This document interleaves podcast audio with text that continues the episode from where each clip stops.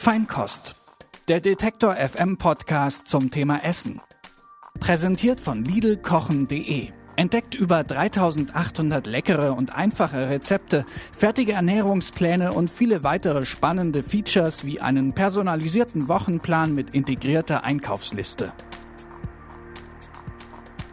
Hi Leute, herzlich willkommen zu einer neuen Folge Feinkost. Ich heiße Dayala Lang und freue mich, dass ihr zuhört.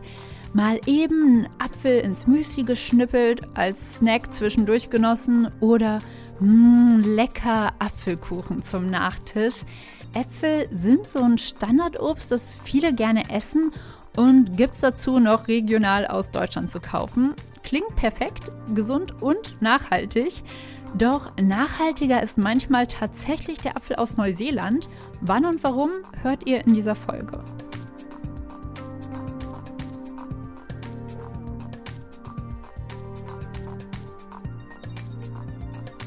Bisher wusste ich, wenn ich auf tierische Produkte verzichte, macht das einen riesigen Unterschied bei der CO2-Bilanz meiner Ernährung. Und natürlich ist es zudem cool, auch regional und saisonal einzukaufen. Aber was für einen Unterschied das tatsächlich macht, wenn ich jetzt nur noch regionales und saisonales Obst und Gemüse kaufe, im Vergleich zu eben nicht regionalem oder nicht saisonalem, das war mir nicht so bewusst. Ganz klar muss gesagt werden, dass es am besten ist, regionale und saisonale Produkte zu beziehen, da dieser Heizenergiebedarf doch sehr in die CO2-Bilanz reinspielt. Darüber spreche ich in dieser Folge mit der Lebensmittelwissenschaftlerin Julia Heinz. Und ihr erfahrt, wie ihr Superfoods wie Avocado, Acerola und Quinoa, die erst um den halben Globus reisen, ganz easy durch heimische Superfoods ersetzen könnt. Ernährungs- und Rezepttipps hat da Ernährungswissenschaftlerin Kira Vandenhövel für euch.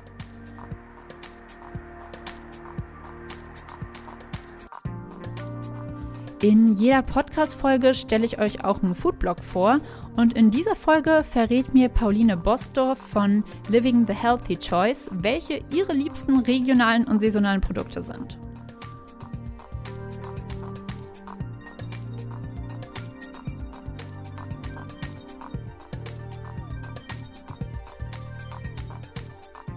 Ist es umweltfreundlicher, wenn ich beim konventionellen Supermarkt um die Ecke lose Rispentomaten aus Spanien kaufe oder wenn ich mit dem Auto zum entfernteren Biomarkt fahre und dort dann Cherrytomaten aus Deutschland hole, die aber abgepackt sind und aus dem Gewächshaus stammen. Das sind super komplexe Fragen und mit solchen Fragen beschäftigt sich Julia Heinz.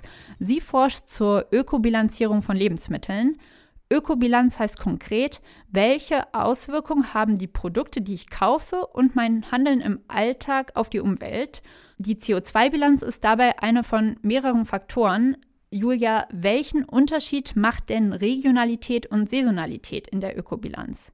Ja, das macht zum einen einen Unterschied, ob ich meine äh, Waren regional und saisonal beziehe oder sie beispielsweise jetzt nur regional beziehe. Heißt, wenn meine Tomate, die ich jetzt kaufe, zwar aus der Region kommt, diese aber aus einem ähm, regional beheizten Gewächshaus kommt, dann ist, fällt die Ökobilanz viel schlechter aus, als wenn ich diese saisonale Tomate aus Spanien beziehe. Ach krass, also obwohl die hier aus Deutschland kommt, ist quasi die Bilanz trotzdem besser, wenn sie den weiten Transportweg hatte und dafür aber nicht aus dem Gewächshaus stammt? Genau, also das kommt auch immer auf äh, den Strom an, den diese Gewächshäuser oder die Energie, die diese Gewächshäuser beziehen. Also wenn diese jetzt schon auf ähm, Biostrom umgestellt haben. Das ist natürlich vorteilhafter für die Ökobilanz, aber ganz klar muss gesagt werden, dass es am besten ist, regionale und saisonale Produkte zu beziehen, da dieser Heizenergiebedarf doch sehr in die CO2-Bilanz reinspielt. Hast du da genau. Tipps, wie ich als Verbraucherin das äh, rausfinden kann im Supermarkt? Weil es steht ja nicht immer auf den Produkten jetzt drauf, das kommt aus dem Gewächshaus oder das nicht. Das habe ich, also solche Labels habe ich noch nie gesehen. Hast du da einen Tipp, wie ich, wie ich darauf achten kann? Ja, genau. Also zum einen ähm, steht ja Zumeist auf einigen Tomaten habe ich schon öfters gesehen, steht ja drauf, aus welchem Land das kommt. Dann, wenn ich ähm, regionale Produkte kaufen möchte, habe ich die Möglichkeit zu sehen, okay, kommt die Tomate überhaupt aus Deutschland? Ähm, teilweise gibt es ja auch das Regionalfenster, weil gesagt werden muss, dass der Begriff regional nicht geschützt ist. Heißt, wenn mir ein Produkt sagt, von hier oder regional, heißt das nicht, dass es genau aus dieser Region kommt, aus der ich auch bin. Und ähm, was ich auch noch machen kann, ist zu schauen, was hat denn überhaupt gerade Saison. Also wenn ich schaue auf meinen äh, Saisonkalender und sehe, okay, wir sind jetzt gerade in einem Monat, wo die Tomate gerade Saison hat, dann kann ich mir auch sicherer sagen, dass sie jetzt gerade hier in Deutschland ähm, angebaut wird in Freiland. Hm, und dass sie dann eben nicht aus dem Gewächshaus stammt. Ne? Du meinst ja gerade Regionalfenster. Was genau meinst du mit Regionalfenster? Ist einfach nur dass da steht ja Herkunft, Doppelpunkt und das Land oder wo finde ich das? Weil ich habe das jetzt nicht auf jedem Obst und Gemüse bisher gefunden. Ja, richtig. Das ist ein freiwilliges Label, das Regionalfenster, was vom Bundesministerium für Ernährung und Landwirtschaft initiiert worden ist und ähm, soll dem Verbraucher helfen, transparent zu sehen, was jetzt wirklich aus der Region kommt und ähm, dort wird dann auf dem kleinen Sticker ähm, wurde dann eingetragen, woher das Produkt kommt, wo es verarbeitet worden ist und wie hoch der regionale Anteil ist. Das spielt vor allen Dingen dann eine Rolle, wenn es sich um ein verarbeitetes Lebensmittel handelt, beispielsweise jetzt der Erdbeerjoghurt. Da muss die erste Hauptzutat und die wertgebenden Zutaten nämlich zu 100 Prozent aus der Region stammen und mindestens 51 Prozent am Gesamtgewicht ausmachen. Mhm. Und du hattest ja gerade die Tomaten erwähnt. Wie ist das denn jetzt? Äh, wie sehr unterscheidet sich die Ökobilanz tatsächlich von saisonalen Freilandtomaten aus meiner Region im Vergleich zu Tomaten, die aus dem Gewächshaus stammen? Also wenn wir uns äh, die Tomaten anschauen ähm, aus der Region, zum einen, ja, welche im, im Gewächshaus gewachsen sind und ähm, zum anderen, welche auch aus der Region sind, aber nur im äh, Tunnel gewachsen sind. Ja, also der Anbau einer, ein Kilo Tomaten aus einem beheizten Gewächshaus mit dem Beispiel Baden-Württemberg würde jetzt drei Kilo Treibhausgasemissionen ähm, emittieren und davon wären allein 2,4 Kilogramm CO2-Äquivalente, also ein Großteil der Treibhausgasemissionen. Und diese 2,4 Kilogramm würden ja bei dem Anbau im normalen unbeheizten Folientunnel nicht anfallen. Und ähm, inwiefern macht es auch einen Unterschied bei Tomaten, ob ich jetzt so kleine Cherry-Tomaten kaufe, die auch nicht so einfach transportiert werden können, dass sie nicht kaputt gehen beim Transport oder wenn ich jetzt so größere Rispentomaten kaufe. Macht das auch einen Unterschied in der CO2-Bilanz oder in der Ökobilanz? Ja, genau. Also wie schon erwähnt, der größte Parameter ist natürlich der Heizenergiebedarf. Aber wenn man noch etwas an seiner Ökobilanz fallen möchte, kann man natürlich auch ähm, auf die Tomatensorte sowie die Verpackung achten. Beispielsweise sind kleinere Sorten wie jetzt die Cocktail- und Snacktomaten, die haben dann eine, einen geringeren Ertrag im Gegensatz zu den größeren Rispentomaten und werden meistens ja auch in Folie verpackt oder in diese kleinen PET-Becherchen. Und die großen Rispentomaten werden ja meistens lose an, an dem Strang verkauft, sodass ich dann als Verbraucher auch aussuchen kann, ob ich die dann nochmal in eine Plastiktüte mehr packe oder in die Mehrwegbeutel, die es ja jetzt auch immer mehr gibt in den Supermärkten. Also Tomaten ist ja auch was, was einfach super viele Leute gerne essen, genau wie ja Äpfel, die ja auch in großen Mengen hier wachsen. Wie ist das denn? Was für einen Unterschied macht das, wenn ich Äpfel kaufe, die zwar aus Deutschland kommen, aber hier gerade nicht Saison haben, sondern gelagert werden? im Vergleich zu, wenn ich ähm, ein paar Monate lang Äpfel aus Neuseeland kaufe, die dort dann Saison haben, aber ja eben dann nicht regional sind, sondern so einen super weiten Transportweg haben. Was ist besser, deiner Meinung nach? Also in Deutschland ähm, werden die meisten Sorten so ähm, ungefähr Anfang August geerntet bis in den November rein. Heißt, dort kann ich die dann auch kaufen als Freilandware. Im Winter bis Frühjahr sieht das Ganze ein bisschen anders aus. Frisch geerntete Äpfel werden dann unter Atmosphäre gelagert. Heißt, wenn ich jetzt einen neuseeländischen Apfel habe, der Ende März gepflückt worden ist, frisch, dann auf das Containerschiff gepackt wird und dann sich auf eine einmonatige Reise mit dem Schiff nach Deutschland macht, ist dieser ja nicht gelagert worden bis auf die Transportzeit und dann kann dieser auch eine günstigere CO2-Bilanz aufweisen als jetzt ein deutscher Apfel, der im schlimmsten Fall schon neun Monate lang gelagert worden ist. Wie wird er denn eigentlich gelagert? Wird es gekühlt oder begast oder wie ist das? Genau, das ist eine Kombination aus beiden. Also er wird bei niedrigen Temperaturen so um die ein bis vier Grad gelagert.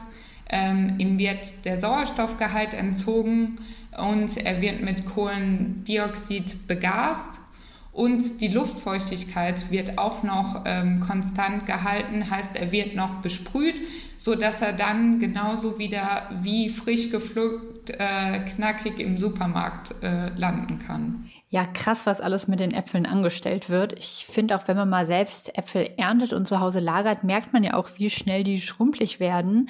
Und man kann die ja trotzdem noch verarbeiten oder essen, nur so wie im Supermarkt sehen sie halt nicht aus. Ja, diese Zeiten sind vorbei, halt, dass man wie früher noch meine Oma 50 Kilo Äpfel ähm, im Keller gelagert hat, dann teilweise eingemacht hat und dann ähm, auch noch die ein bisschen schrumpelig gegessen worden sind. Ja, einfach mal schrumpelige Äpfel essen oder damit eben backen ist ja auch eine gute Option, wenn man jetzt weder Überseeäpfel noch gelagerte Äpfel essen möchte. Genau, oder man hält sich einfach auch ähm, daran, nur äh, saisonale ähm, Lebensmittel zu essen und zu kaufen. Ähm, ja, dann freut man sich ja auch teilweise auf die Saison oder kauft dann Äpfel, wenn sie, wenn sie Saison haben und macht sie ein zu Apfelmus und ähm, ja, ist das in den Monaten, wo die Äpfel keine Saison haben oder macht Apfelgelee daraus. Also Ganz auf ja. Äpfel muss man ja nicht verzichten, aber so könnte man ja auch ähm, noch was anderes essen.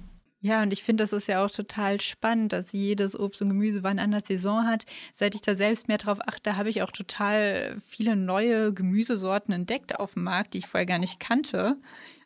Was hast du denn noch für weitere Tipps, worauf ich achten kann, um einfach eine gute Ökobilanz bei meinen gekauften Obst- und Gemüsesorten zu haben? Ja, also worauf man auch als Verbraucher achten sollte, ist das Einkaufsverhalten selbst. Also wann gehe ich einkaufen? Gehe ich jetzt viermal die Woche einkaufen und fahre mit dem Auto zum Biomarkt und denke mir dann, okay, ich habe jetzt was Gutes getan für die Umwelt, weil ich äh, Bio-Lebensmittel kaufe, aber dann nur eine kleinere Menge kaufe. Das ähm, kann, sehr kann sich sehr negativ auswirken. Also lieber ähm, Großeinkäufe machen, Fahrten verbinden oder natürlich mit dem Rad oder zu Fuß beim Markt einkaufen gehen und meine regionalen, saisonalen Lebensmittel dann dort kaufen. Mhm. Viele Leute schätzen das falsch ein, was für einen Einfluss man selbst durch diese letzte Meile, die man dann fährt, ähm, auf die Bilanz haben kann und ähm, denken dann, okay, ich kaufe jetzt ein Lebensmittel aus Deutschland, das hat nicht so einen langen Weg hinter sich, aber jetzt nochmal auf das Beispiel von dem Apfel zurückzukommen, dieser wird ja in großen ähm, Schiffen transportiert mit sehr vielen Tonnen, sodass der ganze Transportprozess ja nur einen kleinen Anteil an, an so einem Apfel oder an einem Kilo Apfel hat. Ähm, jedoch meine einzelne Autofahrt für jetzt einen Sack Äpfel beispielsweise sehr viel höher ausfällt, als man denkt. Das Einzige, was man nicht äh, ausgleichen kann, wären jetzt Waren, die eingeflogen werden. Also ein berühmtes Beispiel dafür wäre die Flugmango. Da ist die CO2-Bilanz ähm, so schlecht, dass man die auch nicht mit seinem Einkaufsverhalten ausgleichen kann. Ja, vielen, vielen Dank für das Gespräch, Julia. Sehr, sehr spannend. Gerne, danke, dass ich hier sein durfte.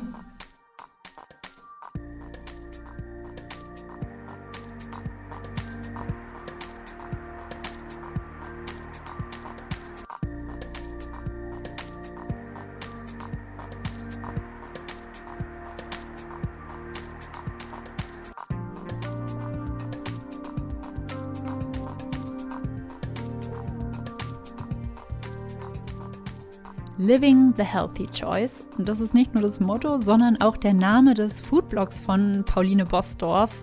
Erfolgreich ist sie damit vor allem auf Instagram mit fast 200.000 Followern. Aber ihre Rezepte hält sie auch zum Beispiel auf ihrer Website fest, livingthehealthychoice.com und auch auf dem gleichnamigen YouTube-Kanal. Für die Gerichte verwendet sie pflanzliche und natürliche Zutaten und ihr ist wichtig zu zeigen, dass man gar keine krassen Kochskills braucht, um sich gesund zu ernähren. Ich habe sie gefragt, welches Lebensmittel sie am liebsten wäre. Ich habe jetzt wirklich lange über diese Antwort nachgedacht und mir fällt die ganze Zeit nur Pflaume ein. Vielleicht, weil ich gerade unglaublich Lust auf eine Pflaume habe. Aber ich finde Pflaumen richtig cool gibt es leider nicht das ganze Jahr, aber das macht sie auch ganz schön besonders. Und sie können von süß und sauer sein, frisch. Die sind einfach, Pflaumen sind echt cool. Und Pflaumenkuchen, oh, was gibt's Besseres? Und ich wollte von Pauline wissen, wie wichtig ihr Regionalität und Saisonalität sind. Regionalität und Saisonalität ist mir persönlich relativ wichtig als ich angefangen habe zu kochen, ähm, war mir das noch gar nicht so ein Begriff. Ich glaube, da war ich erstmal damit beschäftigt, herauszufinden, was heißt denn überhaupt eine pflanzenbasierte Ernährung, was gibt es da. Und ähm, über die letzten Jahre, je mehr ich mich damit natürlich auch auseinandergesetzt habe, ähm, ja, habe ich gemerkt, dass mir das schon sehr wichtig ist und dass man vielleicht auf das ein oder andere Lebensmittel in seinem Alltag verzichten kann und das dagegen austauschen kann gegen etwas, was hier gerade wächst, was zurzeit gerade wächst. Man muss auch ein bisschen über den Tellerrand gucken und man verwendet vielleicht auch mehr Gemüse und Obst, ähm, als dass man das ohne diesen Weitblick vielleicht tun würde. Und ja, also deswegen, ich möchte es nicht mehr missen, dass es nicht immer hundertprozentig klappt. Das ist normal, jedenfalls bei mir, dass man trotzdem mal Lust auf eine Banane hat, die überhaupt nicht hier wächst und das, das erlaube ich mir dann aber auch und das ist auch okay. Regional und saisonal einkaufen heißt auch, wir können uns richtig auf bestimmte Lebensmittel freuen. Es gibt tatsächlich das ein oder andere Gemüse, auf das ich das ganze Jahr hinfiebere. Zum Beispiel die vorhin genannten Pflaumen, ähm, aber genauso Feigen, die sind so lecker und ja, gibt es eben auch nur zu ausgewählten Zeiten. Außerdem bin ich ein großer eine große Liebhaberin von grünem Spargel. Das genieße ich auch immer sehr. Und Grünkohl, also habe ich auch erst ähm, entdeckt, als ich mich mehr mit Ernährung auseinandergesetzt habe. Grünkohl finde ich ein sehr leckeres, aber besonders einfach nährstoffreiches Gemüse, ähm, was ich total gerne in Smoothies verwende oder auch in Eintöpfen, Suppen oder als Grünkohlchips zubereitet. Und das gibt es eben auch nur in den Wintermonaten. Der Grünkohl zieht sich definitiv durch alle meine Feinkostfolgen. Also wenn ihr Grünkohl auch so liebt, hört mal in die Folge zu Essen haltbar machen rein. Da ging es nämlich auch um Grünkohlchips.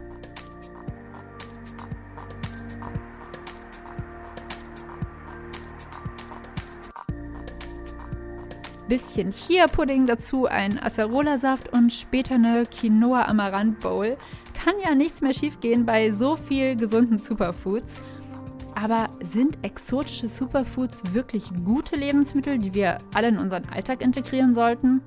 Weil es natürlich für diejenigen, die es kaufen, ähm, tolle Gesundheitswirkungen verspricht, aber für diejenigen, die es anbauen, häufig äh, mit starken sozialen Problemen äh, einhergeht und auch fürs Klima wenn man sich mal die Transportwege anschaut, nicht besonders gut ist. So entstand die Idee für das Buch Super Local Food, das Kira Vandenhöfel mit drei weiteren Autorinnen und Autoren veröffentlicht hat. Denn tatsächlich wachsen direkt vor unserer Haustür jede Menge gesunde Pflanzen, die Superfoods aus dem Ausland total überflüssig machen. Kira ist Ernährungswissenschaftlerin und arbeitet im Bereich der Ernährungsbildung. Wenn ich jetzt überlege, okay, wie kann ich meinen Tag gestalten und möglichst viele von diesen heimischen Superfoods integrieren, was würde ich denn da dann essen? Ähm, also gut ist es immer zu schauen, was ist gerade regional verfügbar, ähm, was gibt es saisonal, weil natürlich die Lebensmittel dann auch die höchste Nährstoffdichte haben. Die können am längsten auf dem Acker bleiben oder am Baum bleiben und werden frisch geerntet. Ja, zum Beispiel jetzt gerade in der Zeit sind Walnüsse natürlich super. Das Superfood ist gerade unter den Nüssen, würde ich sagen. Genauso Haselnüsse, also Nüsse im Allgemeinen, die ähm, hier wachsen. Dann gibt es Hagebutten und Sanddorn jetzt gerade, die den einen sehr hohen Vitamin C-Gehalt haben und auch Carotinoide enthalten oder Antioxidantien und dadurch das Immunsystem stärken. Rote Beete, Hirse, Feldsalat ist jetzt auch für den Winter ein super Vitamin C-Lieferant, genauso wie Kohl. Und ich bin auch immer ein Fan von, von so einer Frühstücksbowl, sage ich mal. Also, dass man sich so eine Mischung macht aus, aus Vollkornflocken, verschiedenen Kernen und Samen, wie Sonnenblumenkern, Leinsamen, Hanfsamen sind auch super. Und dazu dann halt saisonales Obst sich klein schneidet. Da kann man nichts mit falsch machen. Das ist immer super. Superfood. also eine tolle, bunt gemischte, saisonal variierende Frühstücksbowl am Morgen. Was sollte ich denn dann zum Mittagessen essen? Also zum Mittagessen, gerade wenn man arbeitet, ist zum Beispiel so ein, so ein Hirsotto, also statt Risotto aus Hirse gekocht. Ähm, super. Haben wir im Buch zum Beispiel ein Rezept für rote Beete Hirsotto. Das kann ich sehr empfehlen, da, weil Hirse als Alternative zu Quinoa ähm, ähnlich gute Inhaltsstoffe hat wie Quinoa, also zum Beispiel die, gleich, die gleichen oder ähnliche Proteine und viele Vitamine und Mineralstoffe. Also so ein rote Beete Hirsotto ist gerade jetzt im Herbst super, um, ähm, ja, wie sage ich das jetzt? Als Alternative zu so einer klassischen Quinoa Bowl, die man sich gegebenenfalls im Café um die Ecke kaufen könnte. Ich finde Hirse übrigens super. Also ich, ich koche auch ganz gerne mit Hirse. Ich habe das jetzt auch, du sagst, als Reisersatz finde ich es halt auch total praktisch. Genau, ja.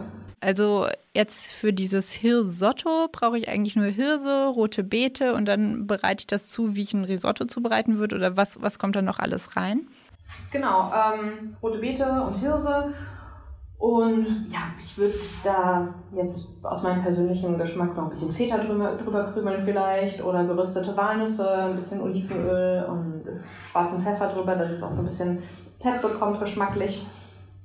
Äh, aber eigentlich kannst du auch alles als Hirsotto zubereiten. Also es muss jetzt nicht die rote Beete sein, du kannst auch Kürbis drunter mischen oder ähm, im, im Frühjahr kann, kann man auch so ein klassisches Spargelrisotto, was man eigentlich machen würde, mit Hirse machen, dann grünen Spargel und ein paar Erbsen drunter.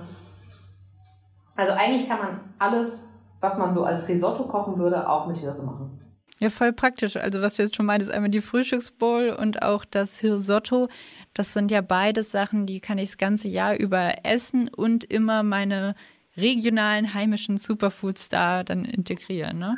Ja, richtig. Also sobald man irgendwie anfängt, ein bisschen kreativ zu werden mit den regionalen Sachen, sind ja ganz viele Sachen austauschbar. Also auch bei so einem Salat, wenn man sagt, okay, wir machen ähm, jetzt einen Feldsalat mit gerösteten Nüssen und Apfel, dann kann das natürlich im Sommer dann auch ein Radicchio mit Beeren sein zum Beispiel. Also wenn man sich so ein paar Bausteine zusammensucht, und die dann je nach Verfügbarkeit äh, variiert, hat man eine super vielseitige Ernährung und ernährt sich trotzdem gesund.